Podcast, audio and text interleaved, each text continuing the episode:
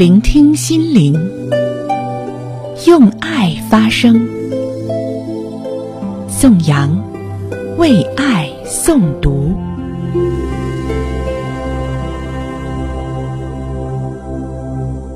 朋友你好，感谢关注宋阳为爱诵读。今天呢，宋阳要和大家分享的是一个真实的婚姻故事，把它献给没有离婚的家庭。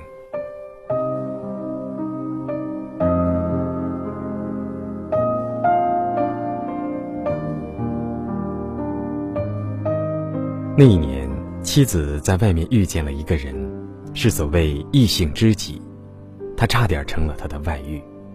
他是一个很风趣、很有才情的男人。也许是他的婚姻太冷漠，也许是他的情感太寂寞。总之，这个人给他带来了特别新鲜的感觉，就好像又重新有了恋爱的激情。过去的几年里，他不修边幅，不爱出门，躺在沙发上可以一天不吃饭。遇见他之后，他变了，他重新容光焕发。丈夫似乎觉察了妻子的变化，极其理智地问他：“你是不是在外面遇到欣赏你的人了？”妻子点头说是。他很快回答说：“那是好事儿啊，但是要注意把握好度。”这一点都不像一个丈夫说的话。妻子好奇的问：“怎么把握度？发展到跟你离婚行不行？”他说：“不行，要不我就不跟你废话了。”他补充说：“很多人都跟我们一样，这就是婚姻。如果两个人老有激情，就累死了。两个人这么熟悉了。”不小心摸到对方，跟摸到自己似的，还能有激情？所以我们的婚姻没有问题，是人们对婚姻的认识有问题，不成熟。现在你遇见这个人，他给了你新鲜感，你就觉得他好，我们俩不好。错，如果你跟他结婚过上几年，就会发现我们两个今天就是你们的明天，而且还不如。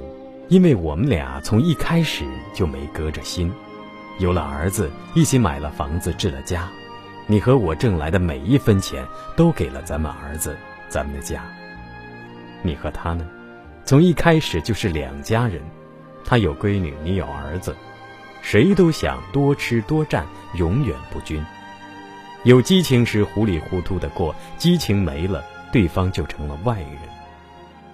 到那时候。你就后悔了，所以你要是觉得跟他一起更好，你就去吧。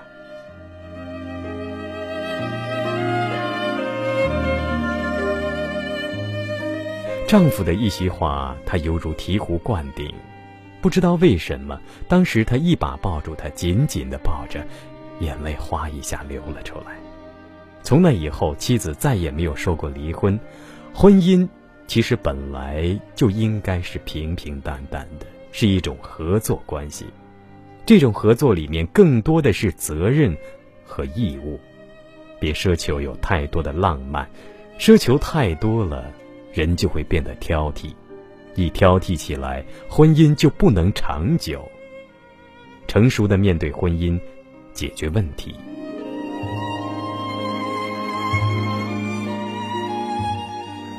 太多的人经不起平淡的生活，脱离了生活的轨道，忽略了本有的责任。我想，这应该是大多数人生活中都会遇到的问题吧。让我们学着珍惜眼前人。